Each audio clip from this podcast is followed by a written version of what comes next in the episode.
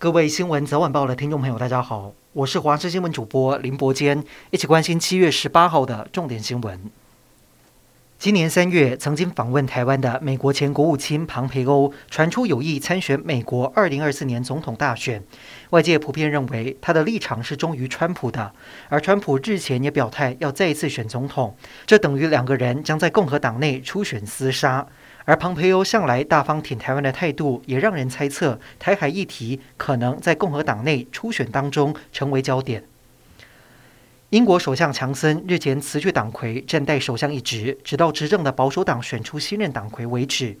目前保守党内角逐党魁大位的几位候选人已经陆续进行两次的电视辩论以及两次的投票，第三次投票将在周一举行。目前印度裔的前财政大臣苏纳克得票率保持领先，很有可能成为英国第一位印度裔的首相。值得一提的是，外交大臣特拉斯虽然占据第三，但是因为种种议题的立场与保守党的保守派相近，支持者形容他是铁娘子柴契尔夫人的衣钵传人。《华尔街日报》指出，美国联准会有官员在日前暗示，可能在七月二十六号到二十七号的会议上决定再升息三码，是近期连续第二次升息，以抑制通货膨胀。而欧洲中央银行将在二十一号召开货币决策会议，预计将宣布十多年来首次升息。美国财政部长耶伦明天将在首尔跟南韩总统尹锡悦以及其他的高级官员会面，将持续推动对俄罗斯石油价格设定上限等。而南韩行也成为耶伦首次以财政部长的身份访问印太地区的行程，画下句点。西非国家加纳的卫生当局今天确认，两例马宝病毒是当地首次出现病例。马宝病毒与伊波拉病毒同样具有高度的致命性。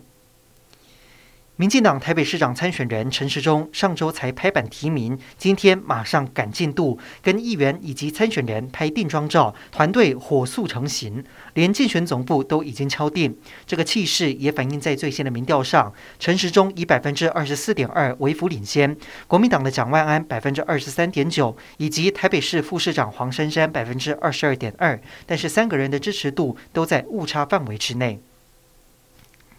民进党征召花莲出身的 Glass 参选花莲县长，他在十五号辞去总统府发言人的身份，在今天正式生效。他也立刻回到花莲投入选战，并且召开记者会宣布荣耀花莲队正式开跑。今天，陈时中前往指挥中心，将指挥官的职务正式交接给新任的指挥官王必胜。这也是王必胜首次主持指挥中心的记者会。而今天新增了一万七千五百四十九例的本土确诊，中重症死亡个案都降到百例以下。但是国内又新增本土两例 BA. 点五，都是因为接机而染疫。王必胜预估 BA. 点五可能会在八九月出现大流行，指挥中心将持续密切观察。